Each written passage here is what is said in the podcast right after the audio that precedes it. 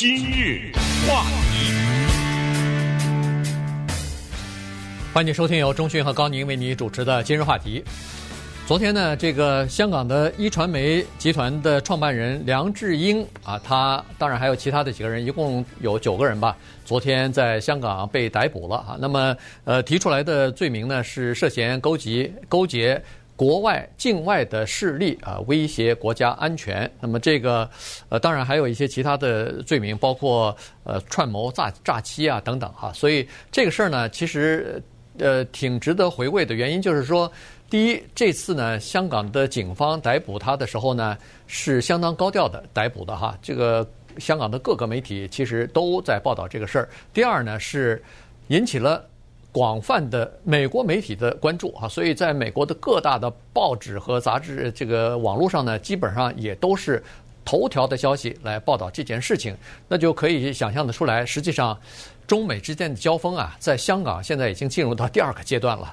从国安法之后，这又是另一波了哈。所以呢，我们把这个事情啊，给大家稍微的来讲一讲。对，没错，呃，呃，没错，我们想关注的其实真正的是中美关系。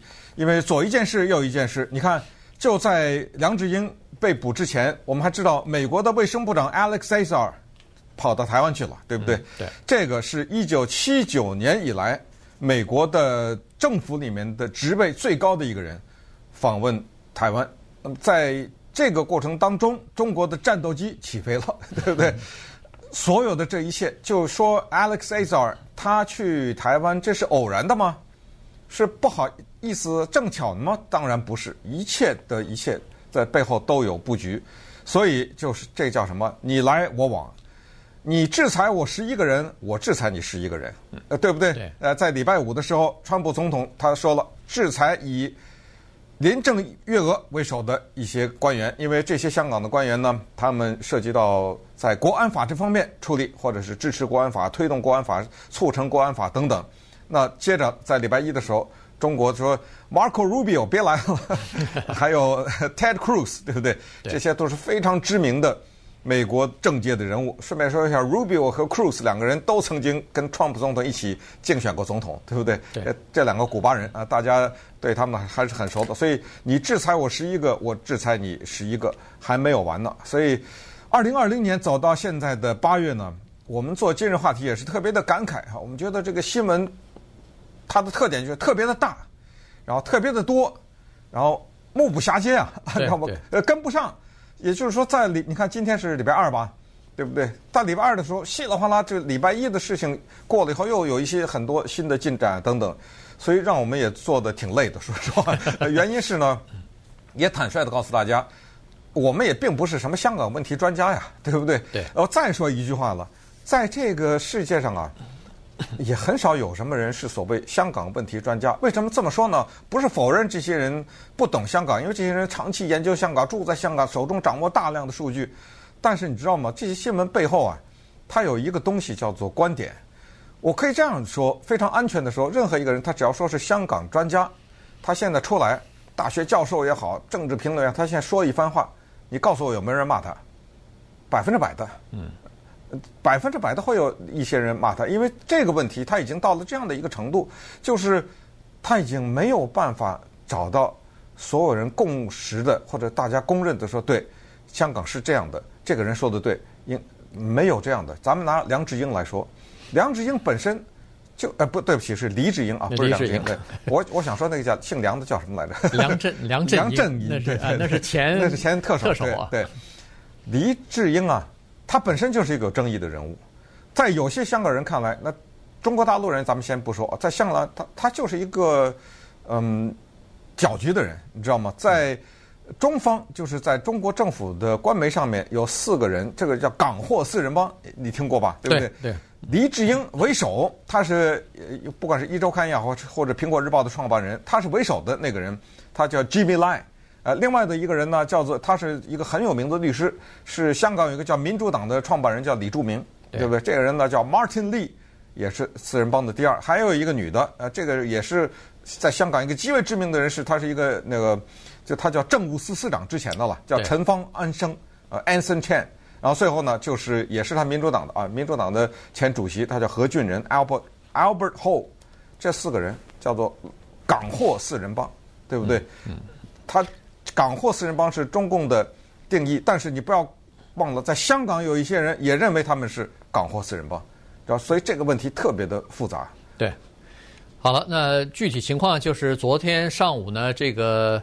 呃，黎智英啊，他呃，对嘛，是黎智英嘛？黎智英他在 在家里边，呃，被逮捕以后呢，哎，还把他带到他的这个一传媒的总部去，呃，然后在总部呢又进行了一些呃搜查吧，啊，至少是把那个有一些文件等于是带走了，据说是带走二十五箱啊大箱的文件，还包括一些电脑装置，呃，带走进行调查吧。那么呃，黎智英呢，他是。呃，这个警方呢是说他们是得到了法院的，就是拘捕令啊，然后搜查令也拿到了，所以才进行呃搜查的。但是呢，呃，在拘捕令和搜查令上头呢，明确写着，就是凡是和新闻相关的东西，包括新闻的来源啊，这个这些东西呢，都可以保密，都不能碰啊。然后警方说行，我们也遵守这个规定。但后来呢，听这个一传媒的一些。呃，内部的人士或者是员工是说，其实真正在一线的警员并没有完全的遵照这个指示啊。有的呃，编辑的桌上什么的，记者的桌上，他们也翻动了啊，他们也看了。呃，当然，这个在搜查的过程当中，恐怕真的也少不了。这没没办法，这个东西在一个大的呃房间里头，可能这儿也碰那儿也碰，所以是有这个过界的这种呃嫌疑或者是这个举动。这个关键是什么呢？关键是，呃，黎智英啊，他是等于是一个传媒人，他是一个呃报界的人士哈。苹果日报是他壹传媒下面的非常著名的一家报纸，然后后来呃出过壹周刊啊，所以呢，这些东西呢，就是让他变成了一个呃新闻媒体到底是不是还能独立？呃，媒言论自由是不是还可以在香港还存在？变成了这样的一个人们关注的这么一个焦点了。所以实际上。他的这个人们关注他，并不是光是他个人，而是通过这一个事情呢来看这个整个的事件对香港的这个媒体界会产生什么样的没错影响？没错，因为你说这你说的就是昨天高调的逮捕，这个绝对的是一种姿态，就是我就是让全世界看，呃，戴着个手铐，戴着口罩，对不对？对。然后一路的从家里到他的苹果日报，这么让媒体跟着拍。就是制造一个震撼的效果，而这个震撼的效果呢，正好也是《苹果日报》的一个办报的一个方针。《苹果日报》讲两句啊，这是一个有争议的报纸，从它的问世来，它就是一个有争议的媒体。为什么呢？因为它跟美国啊早年的像 Pulitzer 啊。Hearst 呀，就我们这儿的赫氏古堡啊，这些新闻一样，它走的是叫黄色新闻路线。嗯，呃，大家请注意，呃，这个黄色新闻在英文中的 Yellow Journalism 跟色情关系不是太大，不是完全没有，但是不是太大啊。因为在中文里面呢，说一个东西是黄色的，马上想到色情，但在英文当中，黄色新闻这个特殊的词汇不是完全色情，在甚至说色情的含义非常少。它走的是什么路线呢？黄色新闻的路线就是煽情。嗯，耸人听闻，暴力、血腥、八卦，哎，走的是这种。当然，中间有的有些是色情东西，但是很多的东西，它实际上就是把个小事儿给炒得很大，或者是挖那那种这个犄角旮旯的那种耸人听闻的事情，然后啪那下一个大照片放在头版上什么之类的啊，它是这种专门去找那个黑暗的东西。这是苹果日报它早年路路子，后来很快迅速的，它就是叫做所谓推动民主反共，这个。呃，标志是非常清楚的，它的这个呃理念也是非常清楚的，毫无掩饰的。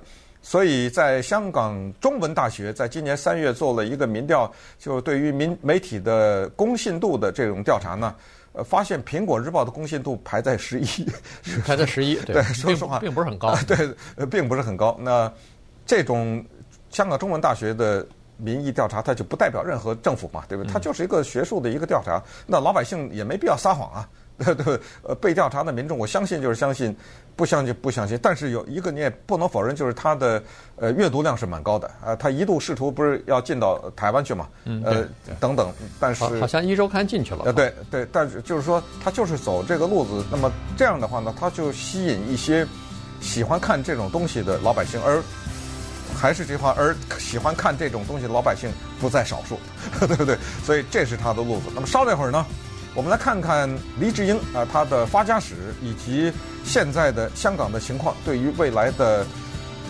可以说是全世界的格局会产生什么样的影响？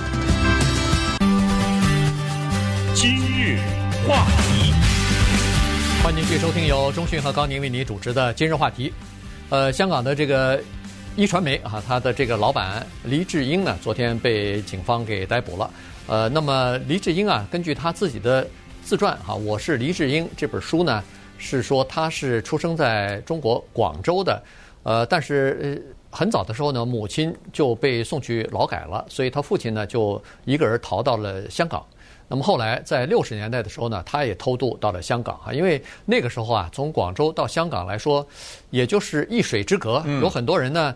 在趁这个巡逻艇呃这个夜间啊不注意的时候，有的人真的就就是抱着呃什么轮胎啊，哎，就是这种或者是汽车或汽车的轮胎，有的时候是呃那个自行车的内胎都可以哈，就捆两个，可能捆在身上一二十个呗。哎，对，那么就就就飘过去了哈。所以呢，那个时候逃呃偷渡到香港的人还是蛮多的，都是靠这种方法从就渡渡河就呃渡着这个呃河水就过去了哈。他也是六十年代就过去了，过。去以后，显然他是很有这个经商的头脑，所以呢，呃，就等于是白手起家了，呃，就很快就打出自己的一片天地来。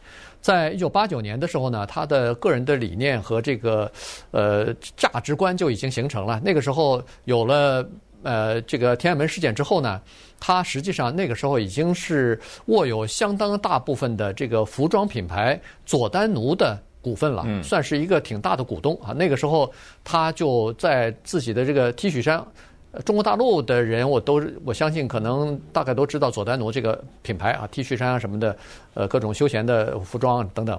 那个时候呢，他就让这个 T 恤衫上都印上这个支持民主啊什么呃这种呃字样哈，就是大的口号啊标语啊，然后让那个参加游行的人示威的人呢穿上。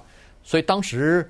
呃，闹得轰轰烈烈哈，而且他在这个各种各样的媒体当中呢，就抨击呃中国政府，尤其把那个呃当时的中国的总理李鹏骂得够呛啊。所以后来中国政府在中在这个国内啊，就开始禁止他的那个佐丹奴，最后他就把这个佐丹奴手中的股份就全部卖掉了。后来根据他接受采访的时候呢，是说他办这个一传媒这个呃传媒公司啊，就是因为在八九年的六四之后，才萌生了这个念头的。嗯，就是所谓推动民主嘛。那推动民主，当然中国大陆它没有办法，它但至少是，它可以在旁边敲边鼓，比如说参加各种各样的六四的纪念活动啊，呃，出资啊。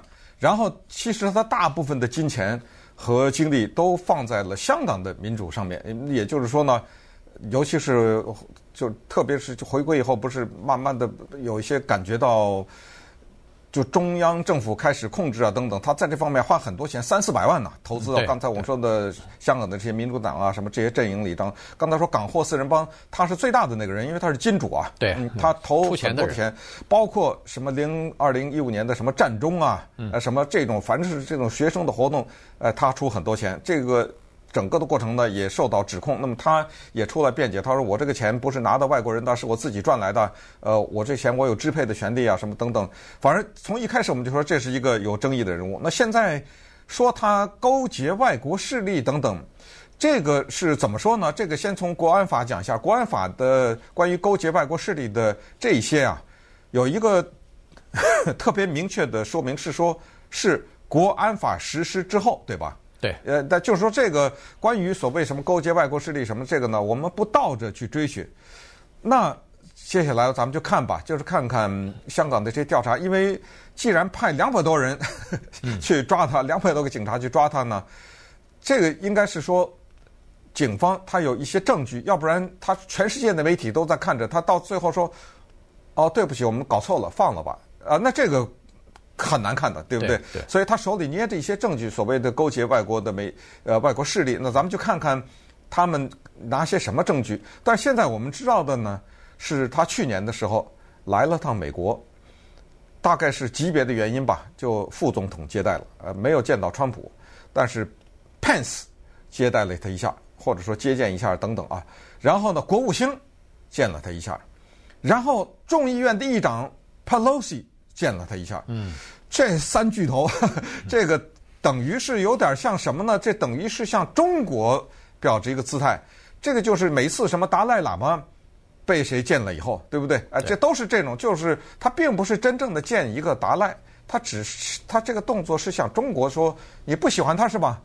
啊，我就见他了。你知道吗？他是传达这个信息，嗯、但是这个构不构成勾结外国势力，我 我不知道啊。从从时间上看，好像不太构成，对不对？对，如果没有追溯权的话是不构成，但是这个事情呢，肯定是让中国非常不满意的，对或者是非常恼怒的原因，就是对他说了一句话，他说希望西方国家，尤其是美国。严厉的制裁中国，对他，他是要求美国介入到这个香港的民主运动当中去啊，就是用各种方法来打击或者是制裁中国，最严厉的手段来制裁啊。所以这个事儿，呃，当然这是去年七月份的事情了，呃，国安法那个时候还没通过，呃，所以还不能回溯。但是从现在的情况来看，又又到他的总部去搜查。呃，文件啊什么的，电脑啊，那可能是是不是警方又掌握一些新的线索？咱们不知道啊，这这个只是在猜，因为那个已经过了，那个不不能再算是呃勾结海外势力了哈。呃，那这这是一方面，另外一方面呢，好像还有一些，比如说什么诈欺之类的东西。哦，那是商业上的。哎，那是商业上的东西了哈，所以，呃，这。两个放在一起呢，也有个好处，就是万一那个找不着什么的话，那这个咱总能找着一点东西哈。所以，呃，就把它放在里头。那昨天逮捕的九个人，除了他之外，他两个儿子也被逮捕了哈。这这两个儿子并不是在他的媒体公司里面工作啊，这两个儿子都不在一传媒啊。有一个是在开餐厅的，那个餐厅也被搜查了。呃，除此之外呢，他这个一传媒是有四个高管也被逮捕了啊。那么还有两个。可能也都是这个，就是泛民主运动的两个两个人物啊，也基本上都被逮捕了。所以，呃，整个的这个事儿呢，呃，西方媒体在关注呢，恐怕也是看，就是现在美中之间的较量呢，现在把这个香港啊变成一个恨不得变成一个战场了。所以各方面的这个较劲儿较劲儿呢，都是在那儿。你看一系列的东西，香港的国安法出来以后，首先美国取消了对香港的呃优惠待遇，把它算成是中国的。就跟中国的任何一个城市一样了，没有任何优惠的待遇了。它那个呃自由贸易的这种优惠全部被取消了，进口的优惠也全部被取消了。然后就是对呃中国的呃通过这个国安法的这些什么人大的呀，这些人也开始有制裁啊什么的。那中国当然也反过来要制裁美国哈等等。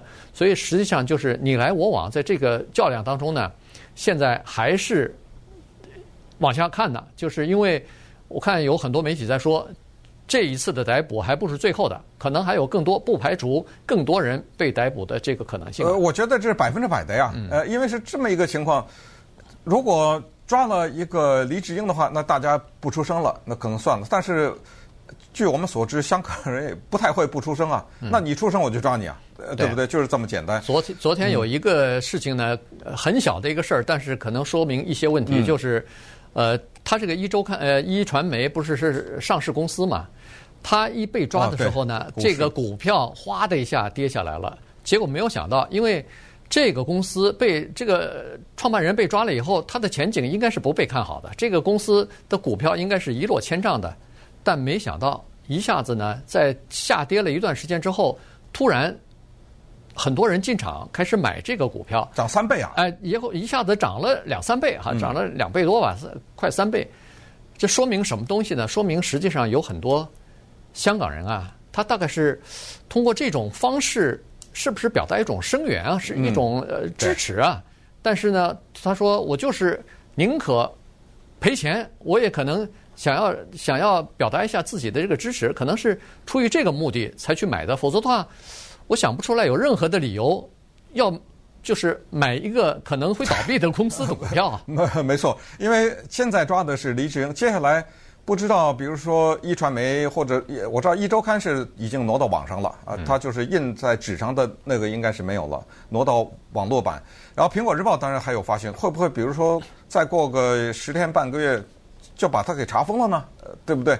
这个东西很容易啊，只要是拿出它登的一些东西，因为。苹果日报，你登的东西白纸黑字在那印着，对不对？我这证据是确凿，这个只要是找出一些东西，你这个违反国安法，那个违反这个法，那个三下两下就把你查封了，那怎么上市啊？那就是说，这你再想想，他这家公司到闹跑，最后整个你这一传媒给你关了或者怎么着？所以确实你说的这个不是小事儿，我觉得昨天这个挺说明问题的。还有一个就是，其实他是个英国公民，呃，狄志英手里拿的是英国护照，在之前呢。国安法通过之前之后，不管他在 BBC 接受什么访问啊什么，他这个人是绝对是口无遮拦的，呃，他毫不掩掩饰的讲一些东西。有有愿意有意愿的话，你到 YouTube 打黎智英，你再看看他各种各样的访问，中文的、英文的，各种各样的访问，呃，讲的是非常露骨的。他其实可以打个包，买张飞机票就去英国了。呃，他多少人，包括他支持这些民主党这些人，跟他说，呃，你要。离开，他坚决说我不离开，他是拉出了一副做烈士的姿态来，你知道，他是这么一个姿态，七十一岁嘛，对，有人说他七十二岁，反正就是差不多吧，七十一二岁这个样子。那接下来呢，我们注意到的是，他一被抓，澳大利亚、加拿大，然后新西兰啊，呃，包括英国和美国政府呢，都突然之间发表声明，叫做严重关注。你知道这几个国家这么一严重关注，让你感觉到一。一种至少有一个印象，就好像是有一种东西阵营在渐渐形成了。嗯，呃，就是我不是一个地方哦，我是我这是一大帮人呢，我们联合起来一起来呃对抗，而且这里面呢找不到什么说话，真的找不到什么可以调解的。假如有一个是一个人，他有很大的能力，在所有这些国家之上，他出来来进行协调这个斡旋或者怎么着。找不到什么点点呢？对，你知道吗？找不到什么点。唯一的我们看到的一点小的希望，也不是能说希望，应该很趣的，也很有趣的一个现象，就是中国制裁十一个人当中啊，有一个人他该制裁的没制裁，叫 Nancy Pelosi，你知道发现了吧？哎，他拜登什么的？你知道拜登说的话，我们以前节目里都说习近平说的很难听的，你知道吗？他不制裁他，就是留了一手。咱们这看一看，基基本上 基本上这么说吧，呃，民主党的人对没有没有，对我我给你留一手，我看一看你当了总统以后 你是怎么样子的，你知道吗？那这个确实也是变把十一月份的大选呢变得更加有趣，是吧？对，呃，就是我们接下来就密切的关注，反正就是你一拳我一脚，咱们就是看一看到了大选以后，不管是川普连任也好，还是。呃，拜登当选也好，川普连任会不会？他既然当了嘛，那我们就缩一点儿，呃，看看能够缓和这个关系，或者是拜登，反正就是说，从大的角度讲，还是要跟中国不要脱钩啊，等等，我们密切的关注。